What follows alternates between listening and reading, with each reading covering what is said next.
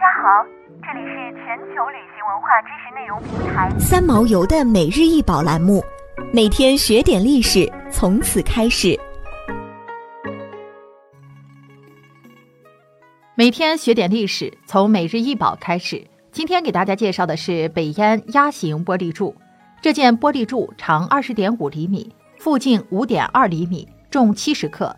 在辽宁朝阳北票西关营子北烟冯素浮木出土，是当时从罗马帝国输入的玻璃制品。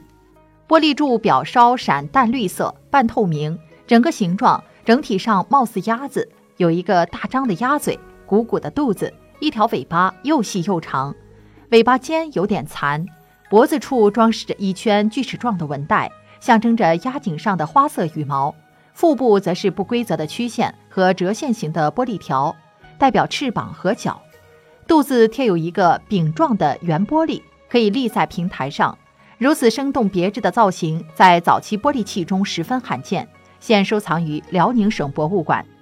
这件鸭形玻璃柱属罗马帝国玻璃制品风格，其材质是与中国铅倍玻璃不一样的钠钙玻璃。制作方法亦采用古罗马人制作玻璃器时常用的吹管成型、热贴玻璃条等技法，因此专家认为此器可能是经过丝绸之路从罗马帝国进口而来，对于研究当时的中外交流具有重要的历史和艺术价值，也是魏晋南北朝时期中外交往的实物资料，也是中外历史上早期玻璃器中的珍品。玻璃柱是利用吹管的技术制作成型的。成型后，在身体上贴粘玻璃条，组成细部图案。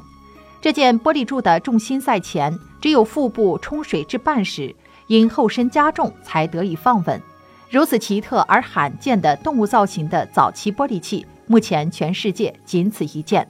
关于鸭形玻璃柱究竟为何物，一直众说纷纭。普遍认为，鸭形玻璃柱就是古代衣器。在我国古代，衣器通常会被放在座位的右边。它的用途和现在的座右铭类似，是古代人提醒自己不要自满的一种容器。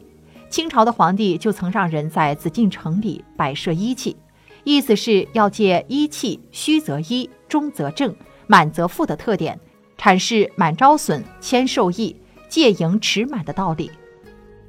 想要鉴赏国宝高清大图，欢迎下载三毛游 App，更多宝贝等着您。